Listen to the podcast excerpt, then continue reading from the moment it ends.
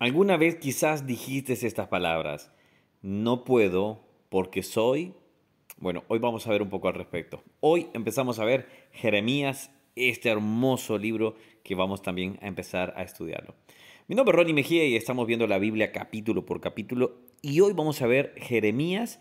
Es un libro espectacular, un libro que estamos hablando aproximadamente entre los años 600 antes de Cristo, obviamente, Estamos en tiempos donde los cuales eh, Jeremías fue creciendo en un tiempo muy difícil eh, de reyes buenos, reyes malos, reyes que se entregaban totalmente al pecado, pero también nos damos cuenta que hay mensajes de esperanza, mensajes que hay de condenación, pero también descubren la viva realidad de un pueblo que se apartó de Dios.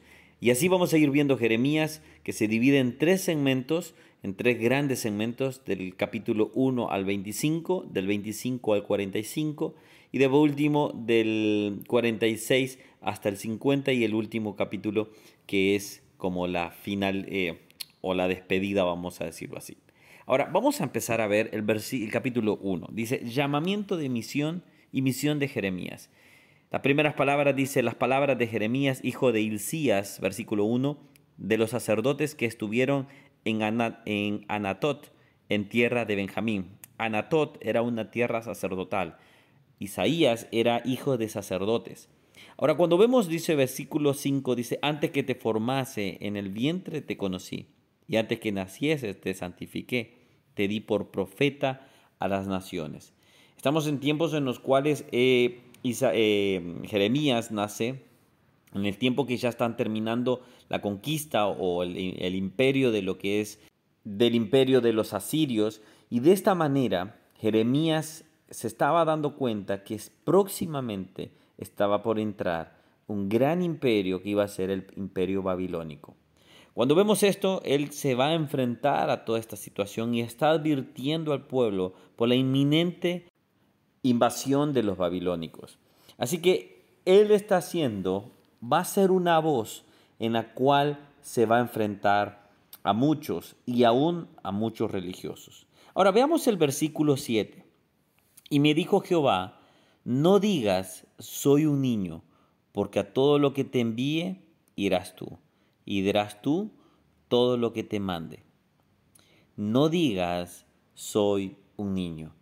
Cuando Jeremías estaba siendo llamado por Dios, algunos calculan que su edad podría estar entre los 17 y los 20 años. Cuando él, se, cuando él se comparaba contra otros sacerdotes, cuando él se comparaba contra otros hombres conocedores de la palabra, él se veía como niño. Él se menospreciaba y decía, no puedo hablar porque no tengo la edad suficiente, no tengo la experiencia suficiente.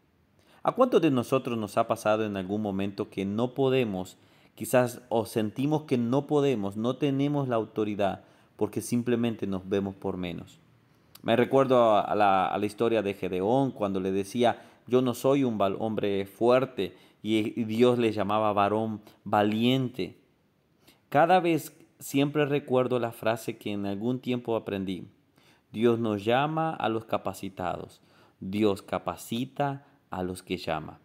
Si tú has sido llamado para poder servir al Señor, si tú estás en el, en el camino del Señor, tú serás capacitado por el Señor. Él estará contigo. Como termina diciendo el capítulo 1 en el versículo 19, y pelearán contra ti, pero no te vencerán, porque yo estoy contigo, dice Jehová, para librarte. El Señor nos acompañará, el Señor nos ayudará. En ocasiones me he visto al enseñar a personas mayores, personas que doblan mi edad, personas que pueden estarme enseñando también a mí. Y lo hacen obviamente, pero me recuerdo que el Señor es el que me ha llamado y Él es el que me capacita. No es mi sabiduría, es la sabiduría de Dios en mi vida. De la misma manera, Dios te está llamando para dejarte que, tú te, que, tú te, que Dios te use para ser de gran bendición. Si alguien dice, pero ¿cuáles son los ejemplos bíblicos? Dios usó a un niño para matar a un gigante. Dios usó a un sacerdote llamado Samuel, era un niño para poder empezar a bendecir a muchos. Dios llamó a un Juan el Bautista desde el vientre de su madre. Dios llamó a un Timoteo para poder ser de bendición a una, a una iglesia también allá en los, en los primeros tiempos de la iglesia. Dios llamó a un Hudson Taylor con poca edad para llegar hasta China y alcanzar a China. Dios te llamó a ti para bendecir a muchos.